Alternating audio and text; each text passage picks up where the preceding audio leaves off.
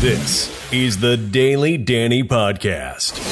Autoridades, sejam bem-vindos a mais um Ask Danny. Eu comecei esse segmento no ano passado, mas não dei sequência porque eu começo muita coisa. Mas semana passada eu fiz uma. abri uma caixinha de perguntas no Instagram. Eu respondi lá de forma rápida também, mas aqui no YouTube eu vou responder as perguntas de forma mais completa. Então vai ser uma resposta onde eu não vou contar o tempo pra gente entregar o valor para vocês. Eu tenho aqui algumas perguntas, são uma, duas, três, quatro, cinco, seis, eu acho que tem mais outras duas, ah, e eu vou responder para vocês da melhor forma possível. Primeira pergunta: posso comprar um imóvel sem ter residência aí nos Estados Unidos? Sim, você pode comprar um imóvel aqui nos Estados Unidos sem ter residência. Você não precisa ter o green card ou uma autorização de trabalho ou uma autorização de permanência emitida pelo governo dos Estados Unidos para adquirir imóveis em qualquer dos 50 estados dos Estados Unidos. Sendo um turista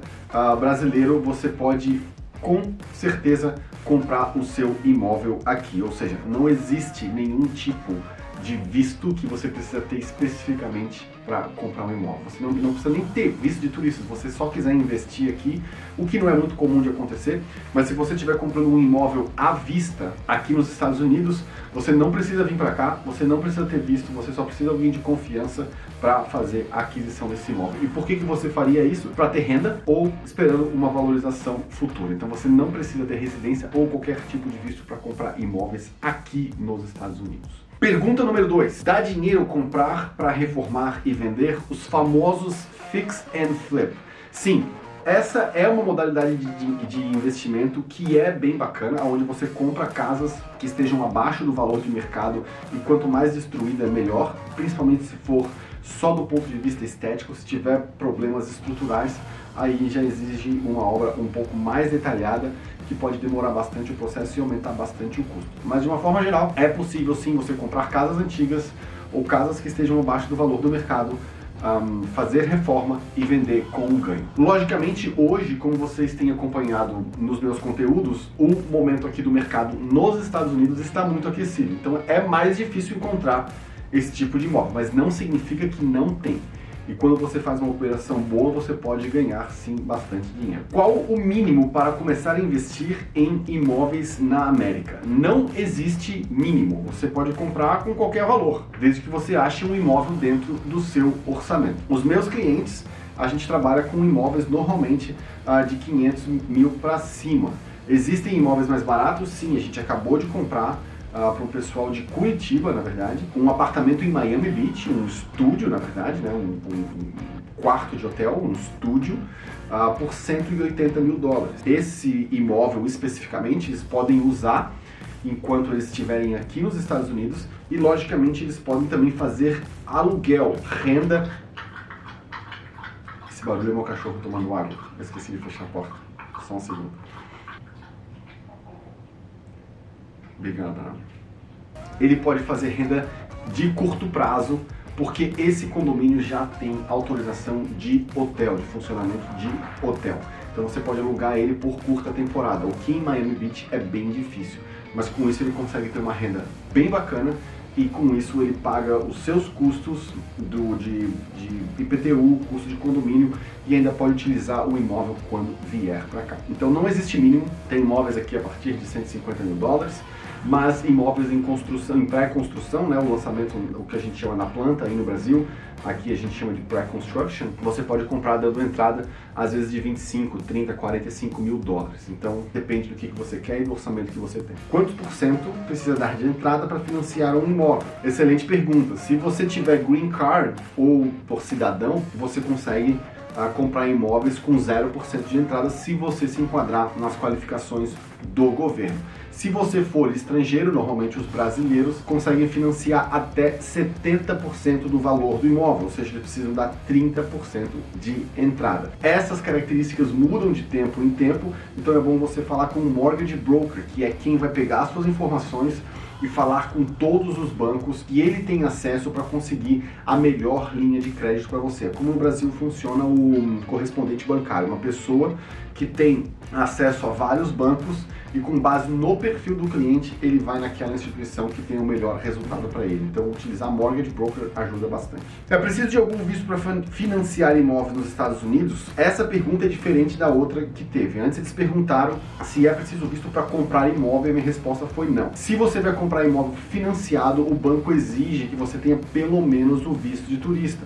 E o motivo disso é muito simples. Ele quer que você tenha algum apego além do financeiro, mas também pessoal a esse imóvel, ou seja, tenha condições de visitá-lo para poder dar esse crédito. O banco entende que as pessoas que não têm esse apego físico pelo imóvel ou esse apego pessoal esse apego pessoal pelo imóvel podem simplesmente parar de pagar as parcelas e o banco poderia ter um risco maior. Então, para financiar imóvel, se você pretende comprar financiado, você precisa ter um visto de pelo menos de turista, qualquer visto que te dê acesso ao seu imóvel aqui nos Estados Unidos. Outra pergunta: construir, reformar ou comprar pronto? Qual o melhor investimento a médio prazo? Depende do seu apetite para risco. Construir, reformar ou comprar pronto. Constru ah, vamos do menor risco para o maior, maior risco. Comprar pronto, menor risco. Você compra um imóvel e você vai ter baixo risco nesse sentido, né, de obra e essas coisas, porque quando você faz a compra do imóvel aqui, você tem direito a fazer uma inspeção no imóvel. Então, antes de fazer o closing, antes de fazer a escrituração, dessa propriedade, você sabe todos os defeitos que ele pode eventualmente ter e antes de fazer o close você pode negociar com o atual proprietário, a pessoa de quem você está comprando, quem é que vai pagar por essas reformas que precisam ser feitas. Então o seu risco é muito baixo. Aonde vai vir o seu ganho? Ele pode vir de duas formas: de valorização, e a valorização vai depender da área que você vai comprar o seu imóvel. Se você comprar numa área que já está bem estabelecida, seu potencial de valorização é baixo.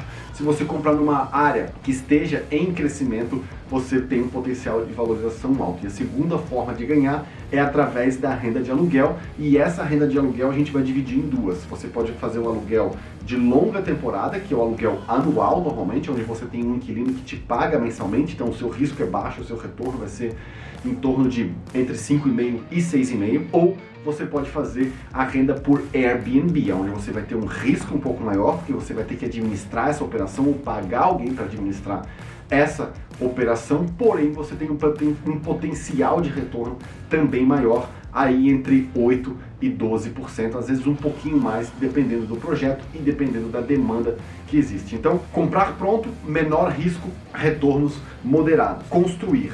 Eu, para mim, construir tem menos risco que reformar. Por quê? Porque quando você compra um imóvel para reforma, você nunca sabe o que realmente você vai encontrar até que você comece as obras. Então, por isso que eu categorizo a construção como uma operação de menor risco para o investidor, porque você tem controle total do seu projeto, da compra do terreno, do que vai ser construído, das etapas de construção, dos processos até a venda. Então, o prazo é um pouco maior. Se você for construir uma casa pequena, a gente constrói uma casa em torno de 10 a 12 meses, dependendo da região e da agilidade da cidade com suas inspeções. vou fazer um vídeo mais completo sobre construção mais pra frente. Ou se você for construir uma casa de altíssimo padrão, vai levar 2, 3 ou 4 anos, dependendo do tamanho dessa casa. A casa menor te dá um resultado legal, aí em, em 12 meses, a gente hoje está fazendo na, na casa as casas que a gente constrói dão retornos aí em volta de 20%, porém você precisa fazer ela mais vezes. Uma casa de alto padrão, uh, você tem um retorno maior, às vezes 45, 50% do valor investido, uh, num prazo maior, porém você ganha mais dinheiro com apenas uma operação. Para eu ganhar o que eu ganho com uma casa de alto padrão, às vezes eu preciso fazer duas ou três das casas menores. Então é mais risco, mais construção, mais venda e também quem compra a casa menor está mais suscetível a alterações da economia, porque vai financiar as pessoas que compram casa de alto padrão, 85% das pessoas que compram casa acima de 3 milhões de dólares pagam à vista. Então o seu risco nesse sentido fica também menor. Então, é impossível dizer qual é o melhor investimento, qual que é o seu prazo e qual é o seu apetite para risco. E também qual é o seu orçamento. Não adianta você querer fazer uma casa de 5 milhões de dólares se você não tem um orçamento para isso. Então você precisa entender o que você quer, aonde você está, aonde você quer chegar e tomar a melhor decisão. A parte hotel, tipo Mercury, no Brasil. Para quem vai pouco, aí vale a pena. A gente não tem a parte hotel, a gente tem condo hotel, é né? uma associação de condomínio que permite que você opere aquele, aquela unidade como se fosse um hotel. Você tem autorização da prefeitura para atuar como hotel. Depende do projeto, tem. Existe um projeto aqui hoje em lançamento chamado Oaken Tower, eu já falei dele nos meus canais de distribuição de conteúdo. Eu penso que é um dos melhores projetos que existe aqui em Miami hoje, porque ele vai ser completamente operado pela rede Hilton. Ou seja, o proprietário não vai ser quem opera essa administração de hotel, essa administração de curto prazo. E por que, que eu acho isso bom? Porque cria uma homogeneidade para o produto. Se você compra o seu imóvel, como aquele meu cliente comprou, num prédio onde os proprietários têm o poder de fazer essa administração, Vamos supor que a taxa média seja de 300 dólares a diária. Se eu tenho um imóvel lá, mas quero alugar mais, eu posso simplesmente abaixar o preço do meu imóvel, depreciando o aluguel e também tomando menos cuidado da minha propriedade para justificar esse valor menor. Então eu acabo depreciando o imóvel de todo mundo porque eu baixei o preço. Quando a gente fala de uma operação como essa, que vai ser ah, feita pela Hilton. A Hilton vai manter controle de qualidade, todas as unidades vão ser a mesma, o, as áreas comuns do prédio vão ser cuidadas pela Hilton e o preço também vai ser dado pela rede Hilton, ou seja, todo mundo vai vender exatamente a mesma coisa e não existe preferência. Então eu acho que existe sim bons projetos de condo hotel ou de aparte hotel, como é no Brasil, mas tem que olhar bem que tipo de produto você vai construir. Ainda existe oportunidades para multifamily. Multifamily agora vai ser um rio de oportunidades porque a taxa de juros aqui está subindo. Quando a taxa de juros sobe, os investidores exigem mais retorno para os seus investimentos e o preço desses imóveis cai. Outro ponto positivo também em relação a quem busca oportunidades de multifamily é que com o aumento da taxa de juros o financiamento fica mais difícil, ou seja, para que as pessoas possam comprar, os vendedores vão ter que pedir menos pelos seus imóveis. Então vão existir, ainda existem. Eu acabei de ver um imóvel uh, para o investidor, a gente está procurando um multifamily, um pequenino, dois apartamentos, na casa aí de 550 600 mil dólares, com taxas de retorno de 6 a 8%. Então existe já mas eu acredito que vai continuar aparecendo mais oportunidades. Lembrando que o melhor momento para comprar é quando você tem dinheiro. Então, oportunidade boa sempre existe. Vai depender de você tomar ação para executá-las. Pessoal, esse foi mais um episódio de Pergunte ao Danny, Ask Danny. Então, se você tem perguntas, faça nos comentários ou me procure nas redes sociais, no meu Instagram, quando eu abro a minha caixinha de perguntas lá, para você fazer a pergunta e eu respondo lá e aqui para você. Até mais. This is the Daily Danny Podcast.